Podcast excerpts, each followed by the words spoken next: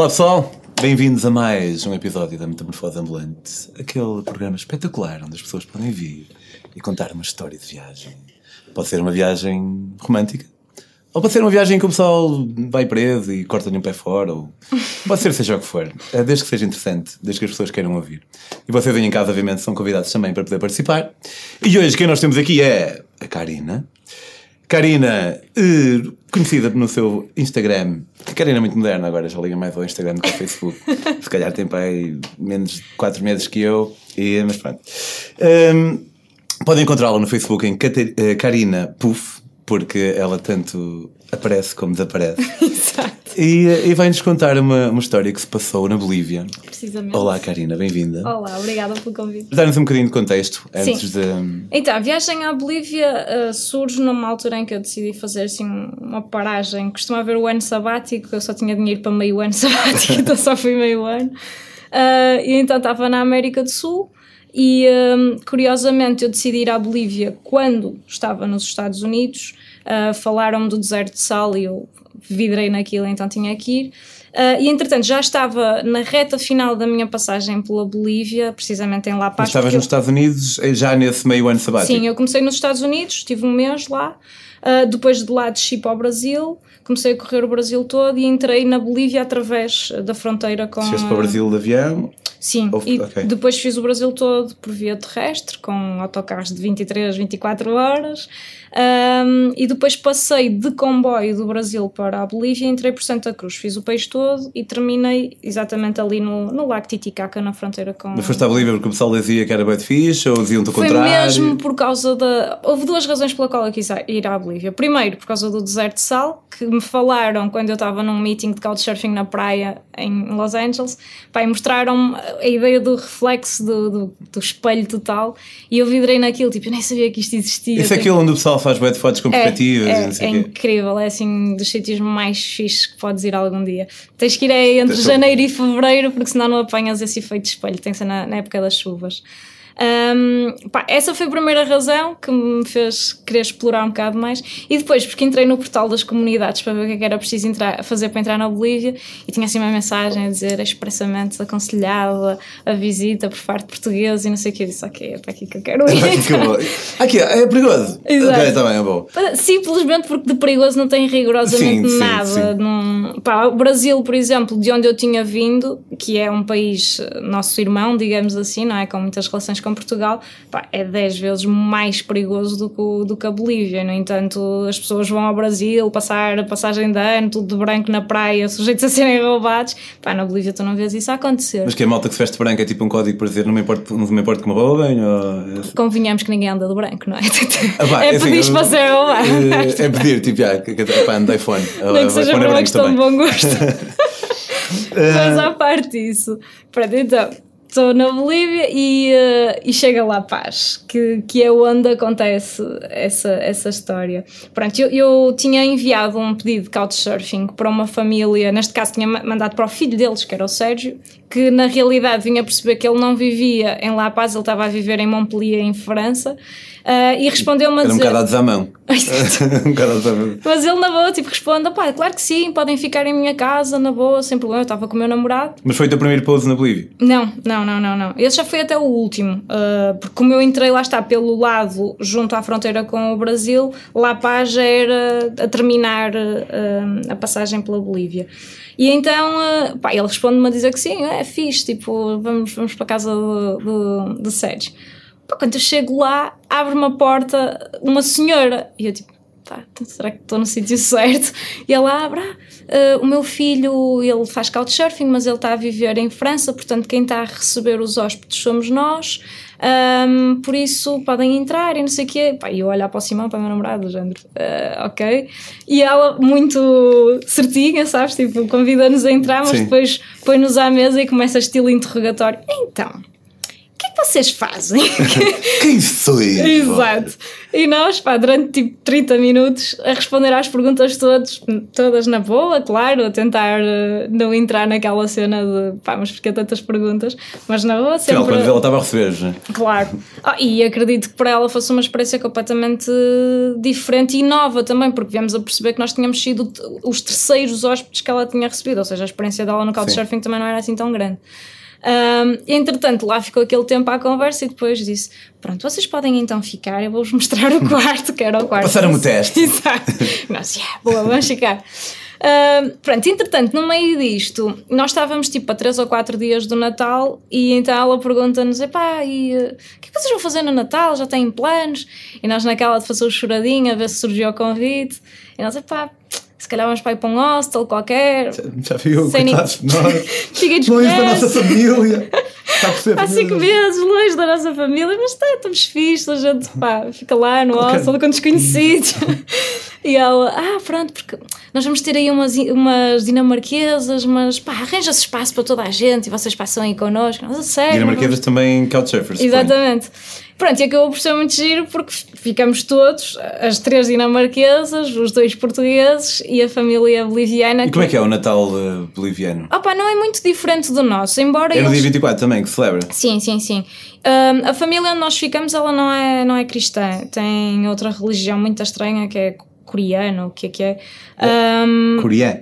coreana. Tipo, pá, Ah, vem, porque vem da Coreia. se, não se, pá, eu sinceramente não percebi muito bem qual é a filosofia daquela religião em particular, porque no fundo eles têm cerimónias como as nossas, em termos católicos, não é? Mas depois eles não têm, eles não seguem a Bíblia, Pá, é diferente. Portanto, mas Jesus continua a significar alguma coisa para ele. Sim, sim, Simplesmente sim. não é ali o maior boss do, sim, da cena. sim. Ahm, pronto, e então eh, eles fazem na mesma pá, a celebração como nós fazemos, juntar a malta toda à mesa, não há bacalhau, mas acho que era, era pavo, é peru, exato. Ahm, pá, depois nós estivemos a inventar também na cozinha, então elas fizeram um doce dinamarquês, nós fizemos, acho que foi rabanada, já não me Existem doces dinamarqueses. Yeah, era uma coisa de género de hum, arroz doce, mas aquilo levava amêndoas e mais não sei o quê. E levava um, um- tipo uma compota de frutas que elas tinham feito para estava fixe. Hum, e depois havia os, os pratos bolivianos e nós juntamos aquilo tudo, fizemos lá uma grande, uma grande festa. Entretanto, acabava o Natal e nós dois dias depois íamos à nossa vidinha para outro sítio que se chamava Sorata, que estava lá perto, era uma montanha. Só que quando chegamos à montanha, nós íamos com o objetivo de explorar a montanha e como já um estávamos ali janeiro, fevereiro, já é época das chuvas. Pá, choveu assim desalmadamente o tempo todo que nós lá tivemos e nós ao fim de três dias dissemos, pá, esquece, não, não há condições. Ahm, Mas que tipo, vocês chegam à montanha e estão tipo a olhar para a chuva.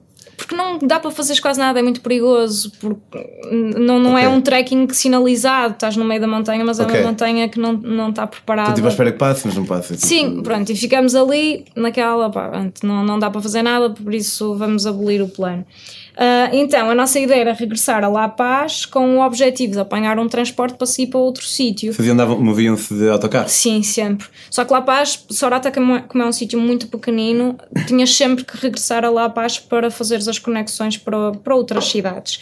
Ahm, pronto, o que acontece é que nós chegamos a La Paz e começamos a perceber que há muita gente na rua, não estávamos a entender bem o que é que é que estava a acontecer até que nos inteiramos do que é que tinha acontecido.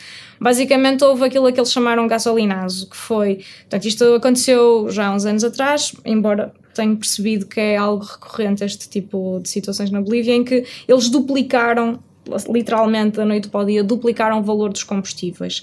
Como tu sabes, os combustíveis ditam depois um bocadinho o preço de tudo o resto, não? é? os serviços Sim. encarecem todos, os produtos encarecem todos.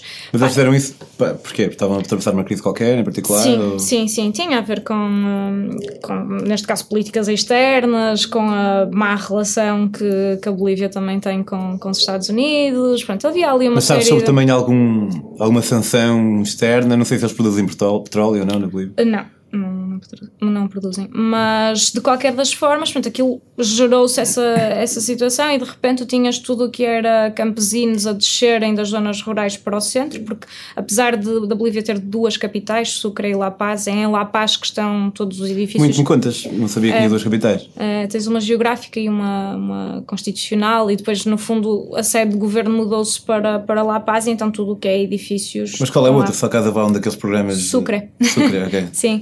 Que essa, assim, tipo, é uma cidade colonial muito bonita, interessante de se viver. Pá, La Paz não tem planeamento nenhum, é assim uma cidade enfiada.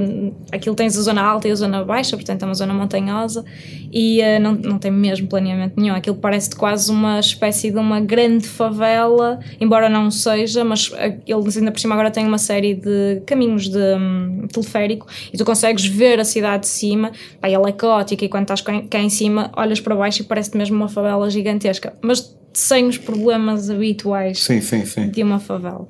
Um, o pessoal vinha para a rua e que havia tiros ou... Sim, opa, aquilo começou, os ânimos começaram a aquecer, portanto no dia em que nós chegamos ainda estava muito morno, pá, nos dias a seguir foi sempre a piorar, porque cada vez começava a descer mais gente das zonas rurais para o centro, então mais gente, mais problemas, aquilo chegou a uma altura em que nós estávamos exatamente a circular na, na avenida principal, uh, e de repente começas a ouvir uh, tiros, estavam a ser disparadas balas de, de borracha, havia gás lacrimogéneo nas ruas, pá, a malta. Houve alguém que aproveitou para fazer aquele, aquele saqueamento do costume. Quando há tipo motins, há sempre alguém. Pá, é uma altura para ir ali partir a janela de uma, de uma cena e comprar uma Provavelmente. Eu não vi nada em especial, mas também estava mais preocupada em sair daquela zona de. Sim, estava lá tipo. Problemática. Vão saquear alguma coisa. Não, estava mais interessada em sair um bocadinho dali do que propriamente.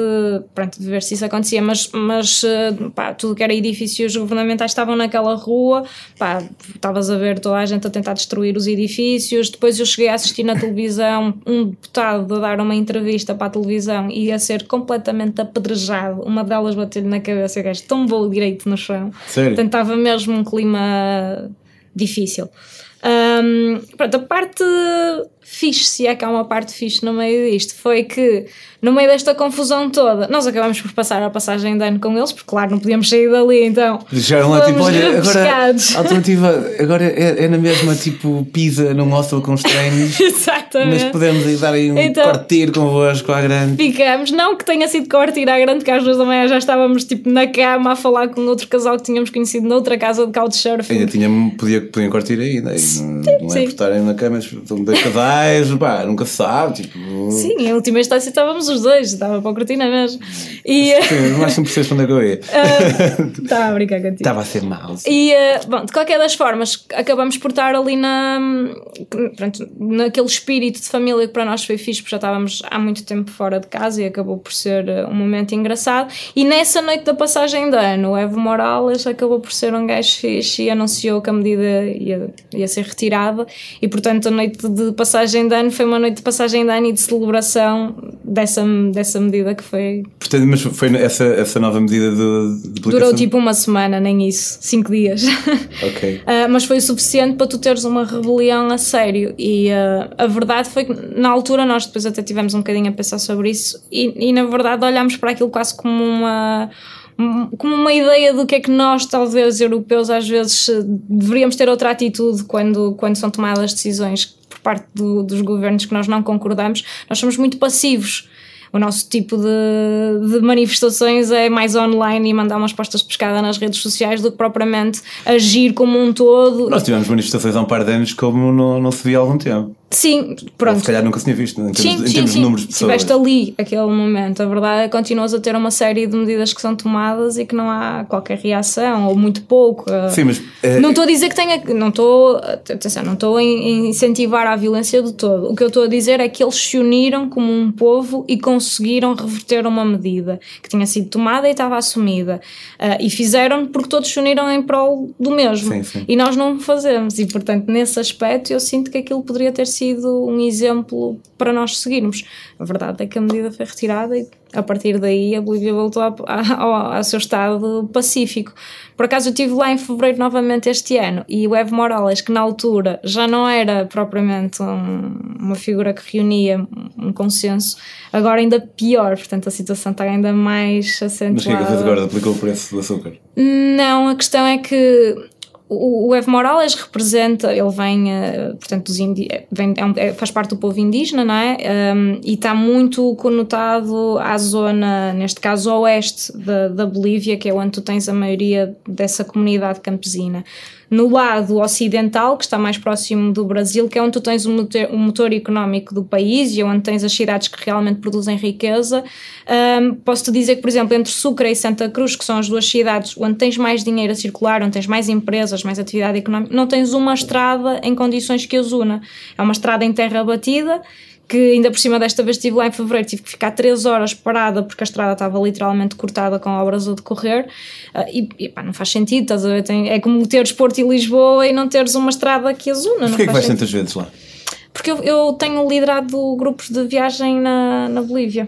Exato, eu sabia, era só para tudo isso. Mas já agora, Sim. se quiserem ir com a Karina, Sim. Uh, é na Landscape, não é? Exatamente, que é uma agência aqui parceira deste grande chapéu que é o Maluco Beleza. Exatamente. E com isso fechamos, olha, obrigado por Obrigado. teres. Uh, ah, mas já agora, estou só a dizer isto também, mas não sei qual é o endereço, mas põe landscape. Uh, Ponto .pt, a... e depois há web de viagens lá e uma delas é procurarem como Bilandscape também vão ao Instagram, também podem acompanhar as viagens de outros uh, líderes que estão em viagem, como o João Amorim, que também está. Mas caem nos outros, vão com Karina. Exato. Não, estou a brincar, obviamente. Uh, olha, obrigado por teres vindo. Pá, aí em casa, um, se conhecerem histórias que curtissem uh, ver aqui contadas, seja por vocês próprios ou por outras pessoas que conhecem, enviem a mensagem com a história. Pedro on the Road, no Facebook ou no Instagram. Também, se quiserem conhecer as minhas próprias histórias, tenho aqui este livro maravilhoso, que é o Daquili, Portugal, África do Sul, Bicicleta. Podem comprá-lo em daquili.com. E para estes puffzinhos que a Karina nos vai oferecendo, podem acompanhá-la em Karina Puff no Instagram. Exatamente. Até para a semana. Obrigada.